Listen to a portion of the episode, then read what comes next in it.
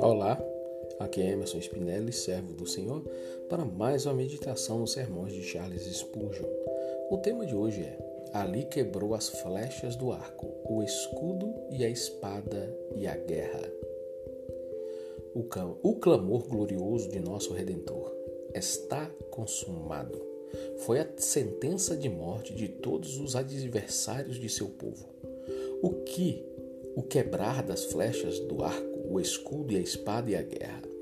Contemple, ó herói do Gólgota, usando sua cruz como uma bigorna e seus sofrimentos como um martelo, fazendo em pedaços nossos pecados, as envenenadas flechas do arco, pisando sobre cada denúncia, destruindo cada acusação.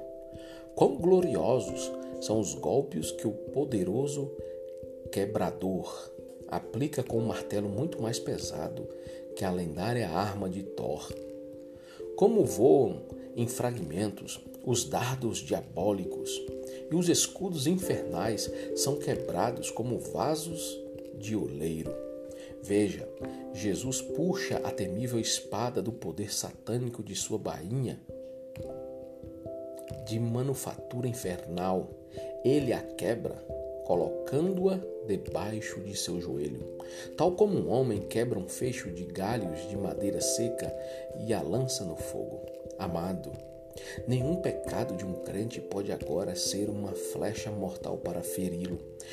Nenhuma condenação pode agora ser uma espada para matá-lo, pois o castigo do nosso pecado foi suportado por Cristo. Uma completa expiação foi, feita por todas as nossas iniquidades pelo nosso bendito substituto e fiador. Quem agora nos acusa? Quem agora condena? Cristo morreu. Ou antes, quem ressuscitou? Jesus esvaziou as aljavas do inferno apagou todos os dardos inflamados e quebrou a ponta de cada flecha de ira. O chão está coberto de estilhaços e restos das armas de guerra do inferno, que apenas nos são visíveis para lembrar-nos do nosso antigo perigo e da nossa grande libertação. O pecado não tem mais domínio sobre nós. Jesus pôs um fim nele e o lançou fora para sempre. Ó inimigo, as destruições chegaram a um fim perpétuo. Falai de todas as maravilhosas obras do Senhor, vós que fazei menção do seu nome, e não mantendes silêncio, nem de dia, nem quando o sol se vai ao seu ocaso. Bendizei ao Senhor, bendizei ao Senhor, ó minha alma. É claro que nesta guerra Jesus é vitorioso.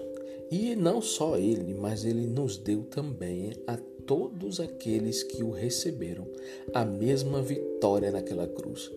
Aquela vitória e a vitória proclamada por ele está consumada naquela cruz foi um ato de guerra vencida. Foi uma declaração de que a guerra acabou, porque ali foi declarado que foi o, é o fim de toda condenação, é o fim de toda culpa, é o fim de toda arma que poderia colocar os filhos de Deus nas prisões e nas cadeias. Ali Jesus deu um basta e no meio dessa guerra ele usou a arma mais poderosa que pode existir, o próprio sangue dele como elemento fiador da nossa libertação, como elemento libertador também da nossa vida de pecado. Ali Jesus conquistou algo como um verdadeiro general, um verdadeiro príncipe, conquistou aquela guerra. Ele venceu a guerra e conquistou a vitória para nós. Então nós não precisamos ficar com medo do que nos vai ser reservado após a morte, porque todos aqueles que morrem em Cristo o verão em glória.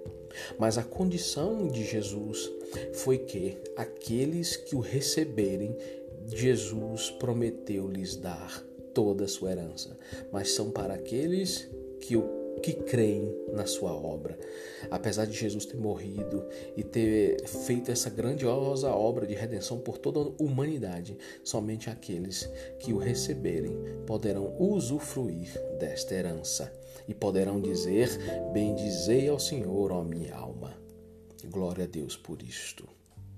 Os versículos utilizados neste sermão foram Romanos 6,14, Romanos 8,34, João 19,30 e Salmos 76, 3. Que você tenha um dia abençoado na presença do Senhor, meu irmão, em nome de Jesus.